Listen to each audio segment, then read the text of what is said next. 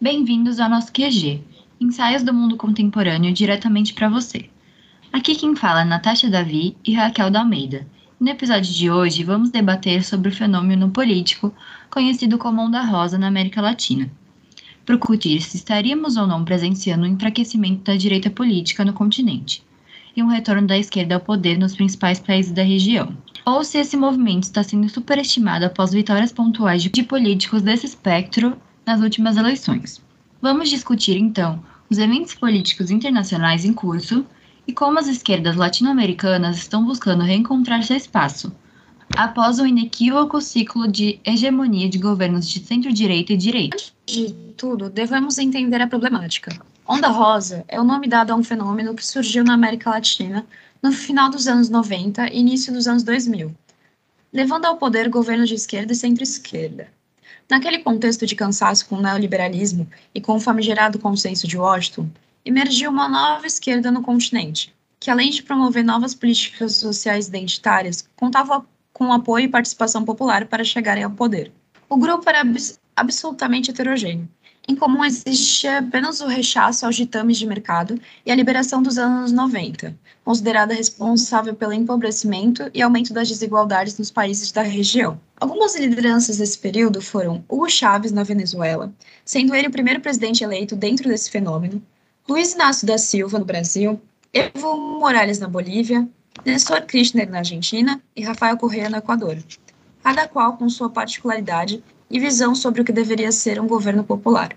Apesar de cada um seguir um caminho, a herança dos anos 90 e o fracasso do neoliberalismo pós-Guerra Fria, que os projetou direto no poder, representando uma população ansiosa por mudanças sociais e esgotada com o descaso e a pobreza. Tendo o aumento dos gastos públicos, a expansão de direitos trabalhistas e uma maior transferência de renda, as lideranças de esquerda conquistaram espaço nos anos 2000, que presenciou um período de boom das commodities, além do crescimento industrial da República Popular da China, que procurou se aproximar do mercado latino-americano.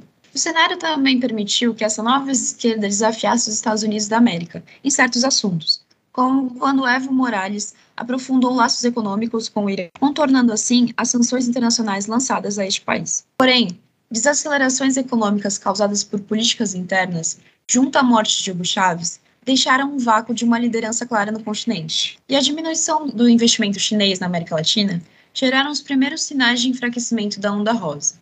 Um grande golpe se deu em 2015, quando Maurício Macri, político de centro-direita, venceu as eleições presidenciais argentinas, derrotando o candidato da presidente peronista Cristina Kirchner. Poucos anos depois, a presidente petista Dilma Rousseff foi impeachmentada. Esses e outros eventos abriram a janela para o surgimento de uma onda conservadora, responsável pelo retorno da direita em importantes países latino-americanos, como Jair Bolsonaro no Brasil, Sebastião Pineira no Chile e Jeanine Anis na Bolívia. O declínio da onda rosa se iniciou quando as elites de grandes empresários, uma parte do poder judiciário, a disseminação de notícias falsas e uma nova aproximação com a política estadunidense, impulsionada pela eleição de Donald Trump em 2016, interferiram e modificaram todo o cenário político sul-americano. A vitória de Andrés Manuel López Obrador no México, a derrota de Maurício Macri na Argentina e o sucesso de Luiz Arce, apoiado por Evo Morales na Bolívia, enfraqueceu a popularidade da direita na América Latina, resultado da decepção da população para com as propostas conservadoras nestes países. Eventos como os protestos chilenos de 2019 também foram diretamente responsáveis pela chegada do progressista Gabriel Boric ao cargo de presidente do Chile. Hoje, a atual conjuntura política propiciou o ressurgimento da extrema-direita, trazendo novas disputas no campo político. A vitória de políticos de centro-esquerda e esquerda, além de possibilidades concretas de grupos de esquerda no Brasil e na Colômbia vencer as eleições desse ano, resultaram na sensação compartilhada por especialistas e políticos da possibilidade de ressurgimento da onda rosa. Para analisarmos a questão, vamos fazer um breve giro pela América Latina, buscando compreender em que medida podemos ou não estar nos presenciando uma nova onda rosa. Vamos começar falando da Argentina. Com índices de rejeição superiores a mais de 80%, segundo pesquisa da Universidade de San Andrés, o presidente peronista Alberto Fernandes tem lutado contra diversos desafios, tais como um processo inflacionário de grandes proporções e uma crise política, estimulada tanto pela oposição quanto por fraturas no seu bloco de aliados. Para piorar, um acordo com o Fundo Monetário Internacional que buscava diminuir as pressões econômicas não foi recebido com unanimidade por diferentes setores políticos do país, enquanto a minoria governamental no Congresso Nacional dificulta o avanço de outros possíveis projetos do governo. Além disso, as eleições legislativas realizadas em 2021 deixaram clara a existência de uma divisão entre Fernandes e a vice-presidente, Cristina Kirchner, uma das líderes da primeira onda rosa na América Latina. A viúva do presidente Néstor Kirchner conseguiu forçar Fernandes a trocar seis de seus ministros, incluindo seu chefe de gabinete, o que acabou por apaziguar apenas temporariamente a tensa briga política após eleições legislativas. Não obstante, a crise política e econômica deu espaço para novas ideias fora do espectro peronista e da oposição de centro-direita, com destaque especial para a liderança de Javier Milei. Ligado à direita autodenominada de libertária, Milley defende a dolarização da economia, porte de armas, o fim de cotas sociais e a abolição do Banco Central da República Argentina, em nome de um projeto de diminuição radical do tamanho do Estado. Seu apoio é variado, indo desde jovens desiludidos com os partidos tradicionais até as classes sociais mais baixas. Eleito deputado, o economista já afirmou ter interesse em concorrer nas eleições presidenciais de 2023. Assim, são perceptíveis as dificuldades enfrentadas pelo movimento peronista. A desaprovação de Fernandes, junto aos problemas econômicos e o crescimento da popularidade de Milley, trazem dúvidas sobre os próximos passos do atual governo. Um agravamento das crises internas pode acabar por definir outra figura tomar o assento presidencial na Casa Rosada. No Chile, a realidade é igualmente desafiante. O país vem passando por transformações políticas desde a onda de protestos de 2019 quando a população saiu às ruas para pedir novas reformas e melhorias sociais.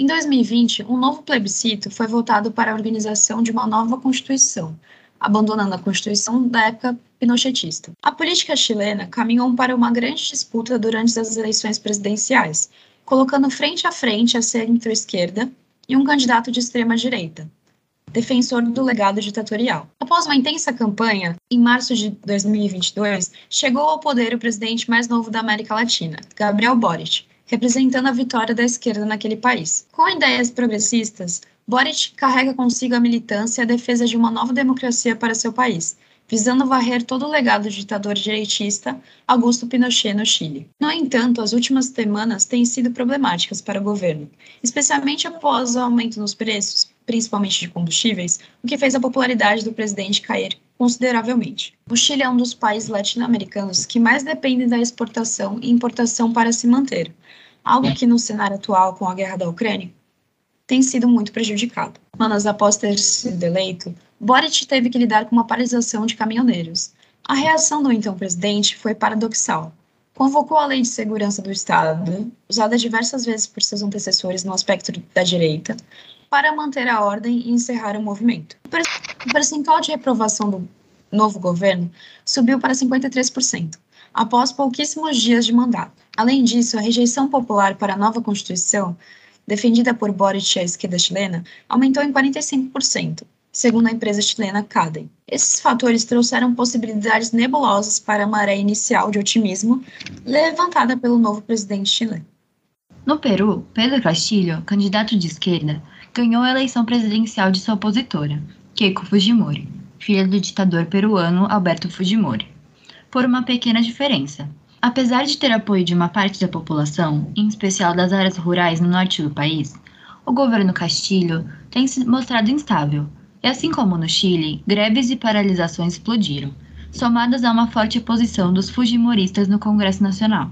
Mesmo sendo um político de esquerda, Castilho não é tão adepto dos ideais identitários que vem caracterizando as esquerdas contemporâneas, adotando uma postura mais conservadora nas pautas de costume, se posicionando abertamente contra o aborto, o casamento entre pessoas do mesmo sexo e a educação sexual nas escolas. Além dos protestos, motivados devido ao aumento nos combustíveis decretado pelo governo, Castilho também teve que lidar com dois processos de impeachment em apenas oito meses de mandato, revelando a dificuldade que vem encontrando para governar. Após perceber que vários setores se juntaram a uma greve geral contra o seu governo, Castilho decretou um toque de recolher na capital e acusou os manifestantes de serem mal intencionados e infiltrados, buscando desestabilizar e destruir o seu governo, que acabou por servir apenas para aumentar a sua reprovação.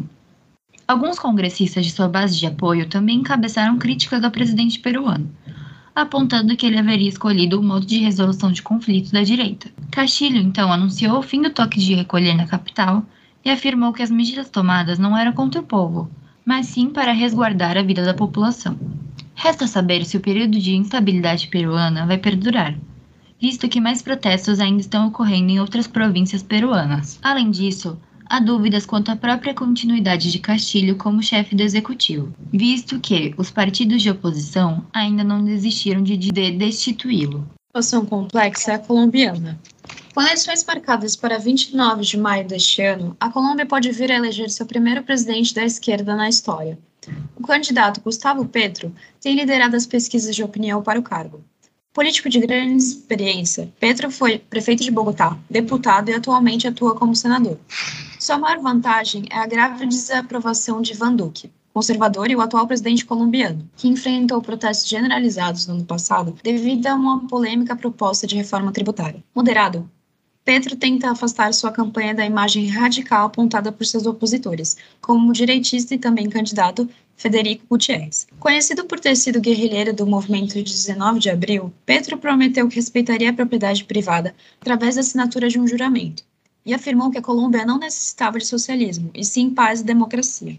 Entretanto, a possibilidade de um governo de esquerda nesse país tem causado certa inquietação em algumas camadas da sociedade. Recentemente explodiu uma polêmica envolvendo Eduardo Zapatero, general e comandante do exército colombiano. Zapatero lançou um tweet criticando Gustavo Petro, alegando que ele estaria se aproveitando do assassinato de militares para fazer política. Isso ocorreu após os comentários de Petro sobre as ligações de generais colombianos com o Clã Golfo, organização paramilitar do país. O apoio de Van Duque e de outras figuras de direita ao general tem contribuído para polarizar o país, assombrado pelos conflitos envolvendo o Exército de Libertação Nacional, uma organização guerrilheira que carrega profundos laços com o presidente venezuelano Nicolás Maduro. Mesmo que tenha demonstrado um discurso alinhado com os valores democráticos, além do apoio de políticos ligados a ideias liberais, as problemáticas que cercam o país se provam como um grande desafio para Petro.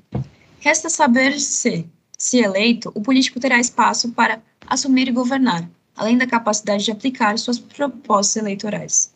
No Equador, apesar de não ser um país governado pela esquerda, a situação envolvendo o ex-presidente equatoriano Rafael Correa merece o nosso destaque. Economista, Correa foi presidente do Equador de 2006 até 2017. Um dos principais líderes políticos no contexto da Onda Rosa seu governo tratou de reforçar os laços com a Venezuela de Hugo Chávez, além de modificar a economia neoliberal do país ao aumentar os gastos públicos. Porém, seu declínio começou com a vitória de Lenin Moreno nas eleições presidenciais de 2017. Anteriormente alinhado com políticas de esquerda, o ex-presidente tomou posições contrárias à sua, contrárias à sua plataforma eleitoral, que gerou um rompimento com Rafael Correa. Sua situação iria piorar quando a justiça equatoriana lançou um mandado de prisão contra ele, alegando crime de suborno. Com a condição de refugiado na Bélgica, Correa alega ser perseguido politicamente. Com o Equador sendo presidido pelo liberal Guilherme Lasso, é incerto prever o que pode acontecer nos anos até a próxima eleição presidencial em 2025. Todavia, o atual governo é obrigado a enfrentar uma oposição majoritária de esquerda no Congresso Nacional. O decreto de um estado de sítio em outubro do ano passado mostrou grave instabilidade social e política, chegando ao ponto de Laço ameaçar aplicar a morte cruzada. Uma medida constitucional convocaria novas eleições tanto para o legislativo quanto para o executivo. E o Brasil? Aqui, as pesquisas para a eleição presidencial deste ano dão uma apertada vantagem ao petista Luiz Inácio Lula da Silva contra o presidente Jair Bolsonaro, construindo uma inusitada chapa com a centro-direita do ex-governador de São Paulo, Geraldo Alckmin, a mensagem de Lula busca se conectar com a ideia de preservação da democracia brasileira e a volta ao modelo de gestão encampado em seus dois mandatos. De forma a agradar o mercado, Lula também aponta na diversificação de seus conselheiros econômicos.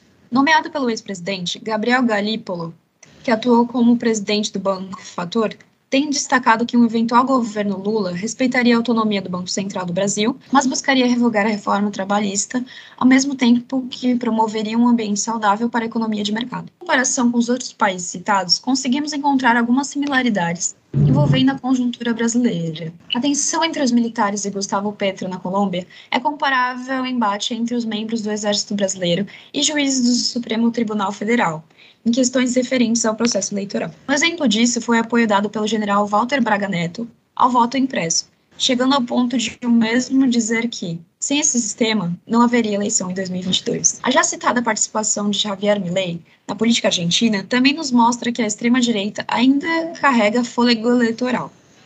O próprio Milo chegou a dizer que possui um alinhamento quase natural com Jair Bolsonaro, além de ter participado de uma live com um deputado e o filho do presidente, Eduardo Bolsonaro. Mais adiante, a própria postura do ex-presidente Lula é similar à de Gabriel Boric, com posições cautelosas e estratégicas a respeito de questões econômicas, além da formulação de um governo de coligação com outros partidos políticos. Nisso, a esquerda brasileira se distancia do modus operandi de Pedro Castilho, cujas posições o aproximam de Bolsonaro. É importante lembrar que os dois presidentes se encontraram em Porto Velho, no estado de Rondônia, em fevereiro deste ano. Bolsonaro chegou a ressaltar os pontos conservadores de seu homólogo peruano. Dessa forma, é debatível concluir se a América Latina está experimentando uma segunda onda rosa. Por mais que seja claro o enfraquecimento da narrativa direitista no continente, também não se pode negar as complexas dificuldades carregadas pelos governos de esquerda na região. Com cada país apresentando suas particularidades e questões internas, é arriscado dizer que uma reascensão esquerdista é inevitável na região. Também é preciso considerar a força de novos movimentos de extrema-direita nos países latino-americanos, com exemplos sendo a direita libertária de Javier Milei. Estando a seis meses das eleições, é necessária atenção especial para o caso brasileiro, visto que uma derrota do bolsonarismo seria grave para o movimento direitista, ao passo em que uma derrota petista poderia enterrar indefinidamente a oficialização de uma nova onda rosa no continente. Esse foi o episódio de hoje, com o roteiro escrito por Tiago Ranieri e Maria Clara, com a apresentação de Raquel Almeida e Natasha Davi, e edição de Raquel Domen. O QG Podcast é produzido pelo Grupo de Pesquisa de Análise de Conjuntura Internacional, vinculado à Universidade Católica de Santos. Siga o nosso perfil no Instagram, arroba Quarentena Global, e acompanhe os novos episódios todas as quintas-feiras nas principais plataformas.